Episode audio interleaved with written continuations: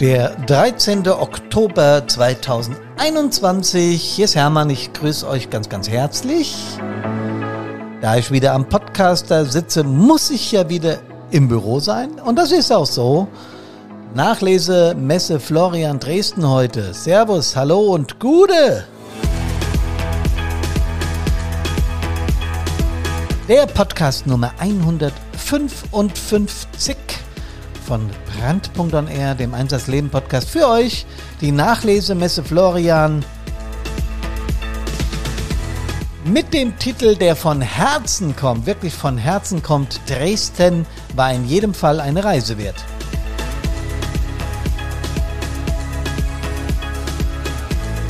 Und das kann ich mit Fug und Recht bestätigen, weil wir dermaßen begeistert zurückgekommen sind, nicht nur, weil da eine innovative große Messe in Corona-Zeiten stattfand, sondern weil wir echt viele coole Gespräche geführt haben. Dazu gleich mehr. Und natürlich ist es etwas anderes in Pandemiezeiten. Karina und ich haben uns gefragt, wenn wir hinfahren, wie wird es denn sein? Ist es eine normale Messe? Kann es ja gar nicht sein. In Pandemiezeiten machen wir uns doch nichts vor, ne? aber wird viel Hybrid sein, also wird viel digital passieren oder ist denn doch äh, die persönliche Anwesenheit nach wie vor das Entscheidende bei so einer Messe? Und ich kann es vorwegnehmen, es ist das Entscheidende. Das ist das, was mich an so einer Messe begeistert, wenn du hinkommst und sprechen kannst von Kamerad zu Kamerad, von Aussteller zu Brandpunkt oder rumgedreht oder von Hilfsorganisation zu Hilfsorganisation.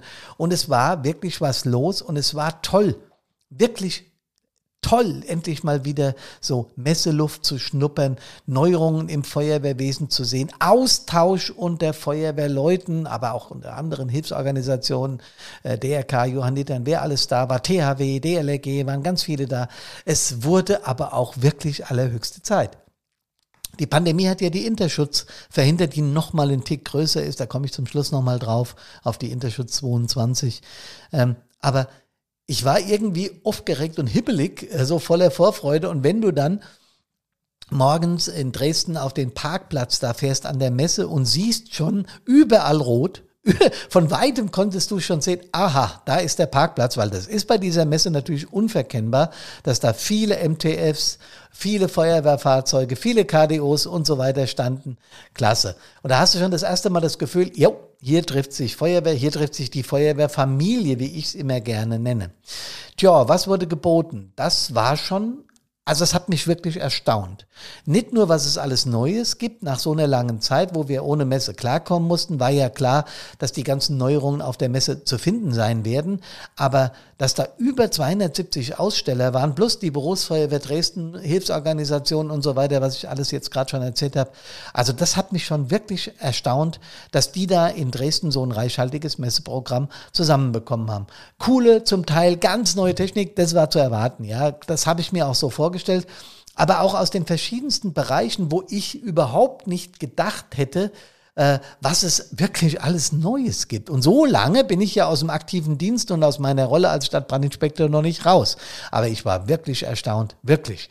Und äh, ja, es waren nicht nur die üblichen Verdächtigen, die ganz Großen, die immer auf jeder Messe aus dem Atemschutzbereich, aus dem, aus dem Fahrzeugbereich, äh, sowohl Fahrgestelle als auch Aufbau, die kennen wir ja alle.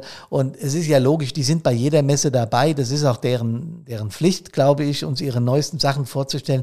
Was mich begeistert hat, waren die vielen Kleinen, die mit kreativen Ideen, die mit, die mit moderner äh, Technik äh, versuchen, uns Feuerwehrleuten im Einsatz äh, zu unterstützen. Und das hat mich total, ja, fast berührt, würde ich sagen. Ja, da waren ganz viele innovative Ideen, äh, ganz viele Inspirationen und auch das, was die Feuerwehr Dresden vorgeführt hat mit Hundestaffeln, mit VO-Szenarien und so weiter, war irre. Also es gab natürlich wie immer aus Fahrzeug- und Ausstattungsbereich. Das sind so die ganz großen Messestände, wo du weißt, ah, da musst du hingehen, das musst du dir angucken, weil da gibt's einiges Neues und es kann auch für deine Feuerwehr interessant sein. Natürlich kauft sich nicht jeder ein Waldbrandlöschfahrzeug. Ja? Wenn wir hier äh, mit so einer Idee in Magistrat kämen oder bei euch ist das wahrscheinlich genau das Gleiche, wenn die erstmal sagen, ihr habt sie nicht mehr alle, wir haben doch gar nicht so viel Wald. So, alles klar, ja. Aber sich so ein Teil mal anzugucken, das macht schon riesen Spaß, das muss man so sagen. Ähm, Leitstellen und Meldetechnik ist jetzt nicht das, was mich zwingend interessiert, aber Funktechnik ist natürlich toll, was es da alles Neues an Entwicklungen gibt und da hat auch überall, hast das Piepsen und Klingeln und was weiß ich was hören.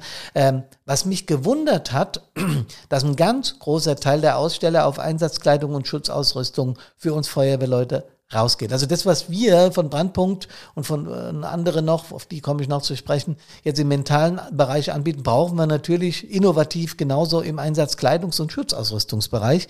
Und da gab es wesentlich mehr, als ich äh, gedacht habe. Ja, also da gab es ganz viele Stände. Handschuhe allein, glaube ich, habe ich zehn Stände gesehen, die da äh, Neuerungen und Innovationen anbieten. Ähm, Besondere Einsatzlagen, Hochwasserschutz, Massenanfall von Verletzten wurde sehr gut dargestellt. Sanitätsausrüstung und Notfallmedizin, ganz wichtig. Also es war, waren auch andere Hilfsorganisationen vertreten, habe ich schon gesagt. Das DRK war da, die Johanniter waren da, ASB war da, ähm, THW, DLRG, also ganz viele unserer, unserer Schwestern- äh, und Brüderorganisationen, so möchte ich es mal nennen.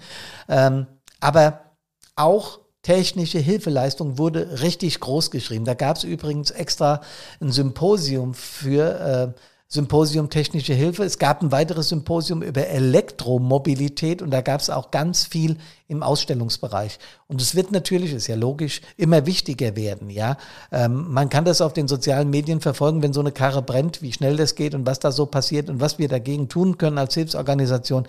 Das wurde da ausführlich besprochen. Das sind natürlich so geschlossene Zirkel, wo du nicht rankommst, wo du dich vorher anmelden musst. Aber trotzdem finde ich es gut, dass das passiert.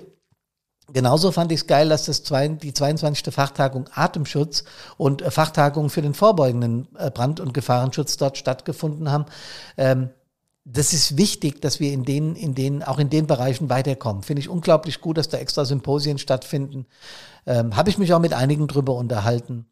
Ja, unbemanntes System in der Gefahrenabwehr. Dann wird es dann doch äh, auch ein bisschen digital. Und digitale Ausbildung waren natürlich große Themen. Ja, gerade Fachverlage, äh, Fachzeitschriften und so waren ganz viel vor Ort vertreten und auch wir haben da sehr gute Gespräche geführt, weil äh, das wird immer wichtiger, die Ausbildung. Wir müssen uns ja auch jetzt in den Nachpandemie-Zeiten, wenn das alles mal vorbei ist, trotzdem mit diesem Thema befassen. Wir werden hybrid werden, da wird nichts dran vorbeigehen. Neue Beleuchtungssysteme waren da. Hat mich total erstaunt, dass es weil man nicht mehr blendet, wenn du da reinguckst. Helmleuchten und sowas. Also diese ganze Generation neu. Weltneuheiten wie ein Deko-Rolli.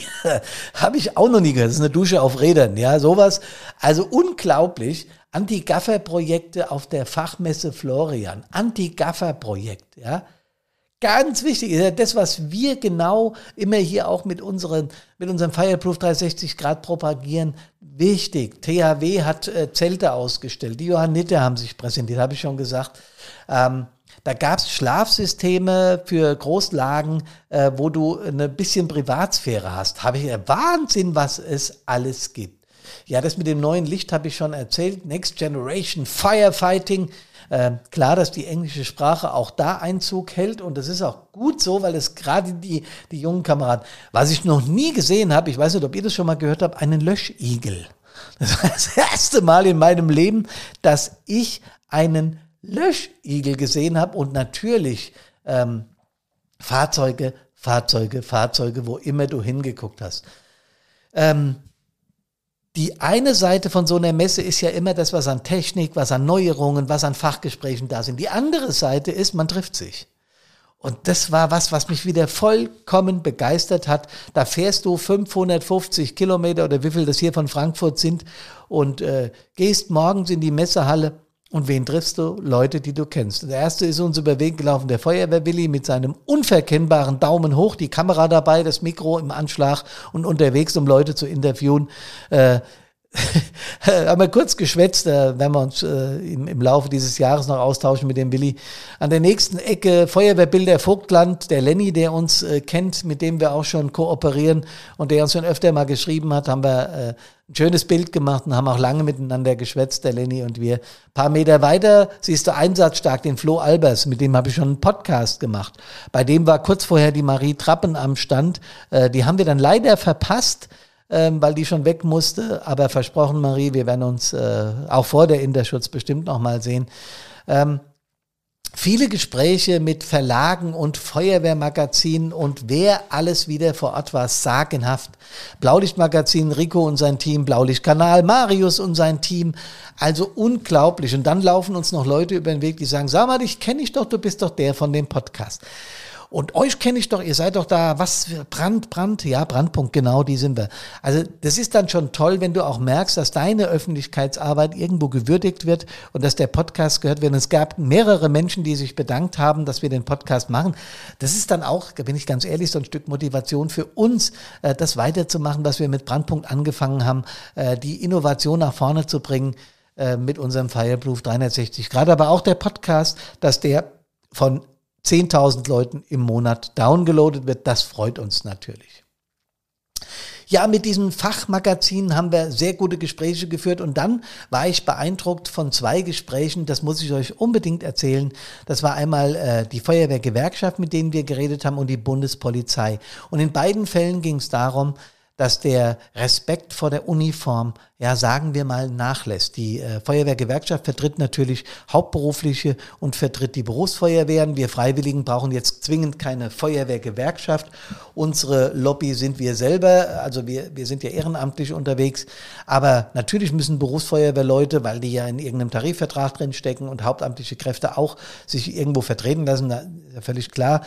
Aber da ging es in den Gesprächen gar nicht drum, sondern wir haben darüber geredet, wie die gesamtgesellschaftlichen Veränderungen ja, wie die, ähm, wie die wirken auf, auf Uniform. Und da hat mich das Gespräch mit einer, mit einer Kommissarin der Bundespolizei am meisten beeindruckt, weil die noch viel mehr äh, diesen Respekt, diese Respektabnahme vor der Uniform spüren, wie wir Feuerwehrleute. Ich glaube, von der Bevölkerung wird immer noch akzeptiert, dass wir äh, das ehrenamtlich, im überwiegenden Teil ehrenamtlich tun und Feuerwehr hat irgendwie auch noch so eine positive ja, eine positive Grundeinstellung in der Bevölkerung. Das ist bei der Polizei, so hat sie uns glaubhaft versichert, anders. Und äh, das hat mich schon sehr berührt, mit, mit welcher Emotion sie berichtet hat, dass Polizisten es Land auf, Land ab auf den Straßen nicht einfach haben. Äh, Anpöbelungen äh, sind noch das harmloseste. Gewalt an der an, äh, an, an Polizei ähm, die haben ja eigentlich, die haben ja eigentlich das Gewaltmonopol, ne? Äh, Im, im, in Notfalllagen und so weiter. Wie wir ja auch bestimmte rechtliche Dinge überschreiten müssen, wenn wir in Einsatz gehen. Deswegen sind ja auch Feuerwehrführungskräfte, die Wehrführer und die, die Gemeinde Stadtbrandinspektoren Ehrenbeamte, weil wir das Grundgesetz verletzen, indem wir einfach eine Wohnung betreten oder Menschen anfassen, um sie zu retten, ohne sie zu fragen. Aber bei der Polizei ist das nochmal eine andere Hausnummer. Und dieses Gespräch hat mich, wie gesagt, unglaublich berührt, weil äh, klar geworden ist, dass äh, bei der Polizei diese Problematik, die wir hier immer wieder erwähnen von Brandpunkt, noch viel, viel intensiver ist. Der Florian Albers von Einsatzstark hat ja diese Gewaltprävention für Feuerwehren auf sein Portfolio geschrieben und er hat uns berichtet, dass er auch in immer mehr Feuerwehren dort Vorträge hält, wie man sich verteidigen kann und muss, wenn man angegangen wird. Ja, also eine eine Geschichte. Ich erzähle es ja ganz oft hier im Podcast, die früher undenkbar gewesen ist, dass äh, Uniformierte, äh, die ja eigentlich äh, sich für die Menschen, für den Staat einsetzen, angegriffen werden weil sie ihren Job machen. Und das, äh, das Gespräch, wie gesagt, hat mich total berührt mit der Feuerwehrgewerkschaft und mit der Bundespolizei, weil man gespürt hat, dass dort der Respekt vor diesen Menschen, die ihren Job machen, erheblich nachgelassen hat. Da müssen wir entgegenwirken, gesamtgesellschaftspolitisch. Da müssen wir zusammenstehen, Polizei, Bundeswehr, Feuerwehr, äh, Sanitäter, äh, THW, DLRG, ihr wisst schon, alle die, die Hilfe auf ihre Fahnen geschrieben haben, da zähle zähl ich auch durchaus Pflegerinnen, Pfleger dazu, alle die, die, die diesen Hilfsgedanken im Kopf haben. Da müssen wir zusammenstehen, müssen sagen, Freunde, da wird eine klare Grenze überschritten. Und wenn ihr nicht wollt, dass das unglaublich teurer wird, dass die Ehrenamtlichen nachlassen, dann müssen wir an dieser Stelle wirklich hier die Reihen schließen und müssen sagen, zusammenhalten, das geht überhaupt nicht. Ja? Gewalt an Uniformierten oder auch diese Pöbeleien oder diese Nichtakzeptanz an Einsatzstellen, das muss aufhören. Und wir müssen unsere Kameradinnen und Kameraden in die Lage versetzen, mit solchen Eskalationen klarzukommen.